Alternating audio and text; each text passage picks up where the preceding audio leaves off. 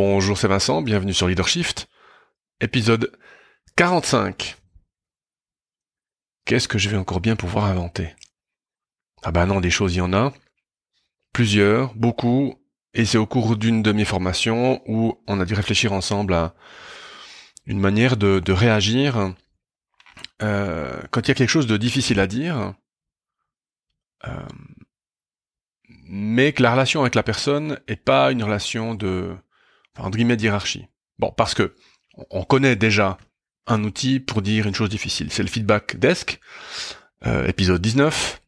Il y a aussi un article sur le blog détaillé comment faire donner un feedback. Mais si vous vous souvenez bien, le feedback desk, c'est plutôt à des fins de coaching ou de recadrage.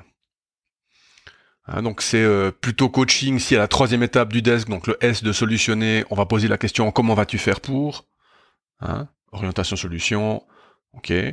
Euh, le recadrage, c'est si l'étape 3, c'est plutôt du, quelque chose du style j'exige que tu fasses cela, etc. Bon, maintenant évidemment, il y, a des y a des situations dans lesquelles dire une chose difficile, voilà, ne va relever ni du coaching ni du recadrage. comment est-ce qu'on fait? Par exemple avec collègues, chefs, clients, au niveau professionnel, euh, au niveau personnel, euh, époux, amis, voire enfants. Alors, je vais commencer par vous dire ce qu'à mon avis il faut pas faire, avec chaque fois la définition de ce que j'entends, un exemple euh, et pourquoi éviter cette, ce, chemin. Pour illustrer l'exemple que je, que je fais, que je prends, je vais y arriver, c'est mon chef qui me fait une remarque désobligeante en public. Par exemple, je pas en réunion. Bon. Alors, j'ai cinq attitudes à éviter. Le reproche, le jugement, l'interprétation, la question pourquoi et le pardon. Bon. Alors, on va regarder chacun des cinq. Alors, le reproche. Alors, définition, reproche, c'est un blâme formulé pour inspirer la honte ou le regret plutôt sur les actes, et donc les actes de la parole. Donc, définition, le reproche, blâme ou jugement formulé pour inspirer la honte ou le regret. Par exemple, dans le cas qui nous occupe, tu aurais pu le faire à un autre moment. pourquoi l'éviter? Bah, quand vous entendez des mots comme honte ou regret, vous devez vous dire que ça c'est pas bien positif. Hein. Euh, mais concrètement, pourquoi l'éviter? Parce que je me mets au-dessus de mon chef quand je lui dis ça. Hein en analyse transactionnelle, c'est je suis moi la norme, donc je sais moi comment faire la chose de la bonne manière, donc je me mets dans le rôle du parent et je parle à un enfant, du haut vers le bas. Hmm tu aurais pu le faire à un autre moment. Alors évidemment, le chef, il risque de, refuser le rôle d'enfant que je lui donner, et puis on entre dans les problèmes. Puisque là, il y aura des conflits de rôle, enfin bon. Voilà. Donc le reproche, hein, pas forcément une bonne idée. Le jugement. Alors, définition. Action de prendre nettement position sur tout aspect, y compris la personne. Par exemple, tu n'es pas un bon communicant.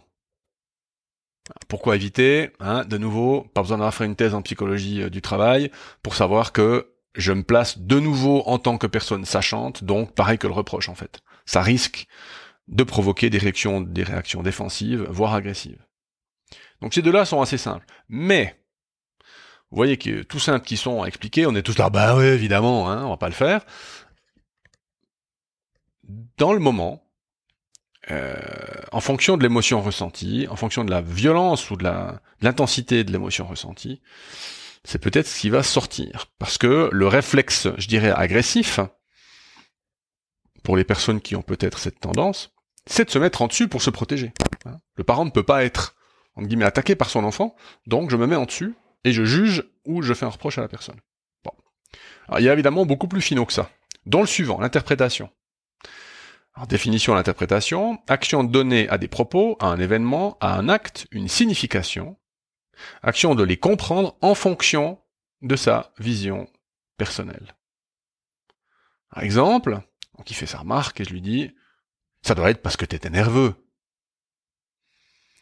Alors pourquoi éviter ça? C'est plutôt positif ça.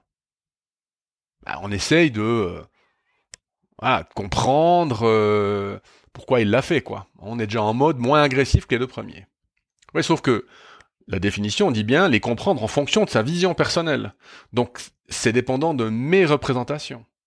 Donc de ma manière de voir le monde, bah, qui n'est que la mienne. Et donc, euh, avec ça, tout ce que j'offre, c'est mon avis sur la, question, sur l'acte. Donc, c'est une forme de jugement, l'interprétation, en fait. Elle est moins violente, mais elle est plus insidieuse. Euh, et donc, euh, à, éviter aussi. N'est, c'est pas ça que, enfin, le, but de dire la chose qu'on a à dire, c'est pas de, faire lever des, des, comportements agressifs ou défensifs chez la personne à qui on parle. Bon, donc interprétation pas bon non plus. Alors la question pourquoi? Bon, la question pourquoi, ça, ça va être bon ça quand même, hein Vincent, tu vas pas. Alors définition. Pourquoi? C'est tentative pour comprendre le fond de la pensée qui a mené à l'action. Ou on dirait aussi comprendre la motivation qui a mené à l'action. par exemple, pourquoi m'as-tu fait cette remarque devant tout le monde? Alors pourquoi éviter ça? Eh bien parce que la question pourquoi élicite les réflexes défensifs, donc les justifications, voire l'agressivité. Parce que la question pourquoi exige une réponse. Donc elle somme la personne d'expliquer ou voire pire de s'expliquer. Et la manière dont j'ai posé la question pourquoi, la tonalité, hein, la prosodie comme on dit, va indiquer à la personne quel est le type de pourquoi que je vais lui dire. Pourquoi m'as-tu fait cette remarque devant tout le monde? C'est un type de pourquoi. Mais pourquoi tu m'as fait cette remarque devant tout le monde? Un autre type de pourquoi. Donc, euh, hmm. Donc, la question pourquoi, c'est de nouveau, en fait, en quelque sorte, le parent qui exige une réponse. Hein On peut faire avec le, je fais le doigt, hein, vous savez, le doigt vengeur. Hein pourquoi tu, machin? Bon. Ah ouais, c'est pas bon non plus la question pourquoi. Bon, alors le pardon, là, ça doit être bon. Le pardon, le pardon, il n'y a pas mieux que le pardon. Définition. Et la définition, euh, à part la question pourquoi, les quatre autres définitions, c'est le dictionnaire, c'est la rousse. Hein. Donc c'est pas, pas ma faute. Hein. Définition du pardon. Fait de ne pas tenir rigueur d'une faute. Rémission d'une offense. Accorder son pardon. Bah, exemple, hein, je t'excuse, c'est pas grave. Alors qu'en fait, à l'intérieur, je me sens tout à fait différemment. Je sens quelque chose d'inconfortable à l'intérieur de moi. Mais je dis, non, mais je t'excuse, hein, c'est pas grave. Pourquoi éviter? Mais vous entendez le vocabulaire? Faute, offense, accordé. On est dans une espèce de posture jugeante d'une semi-déité, hein euh...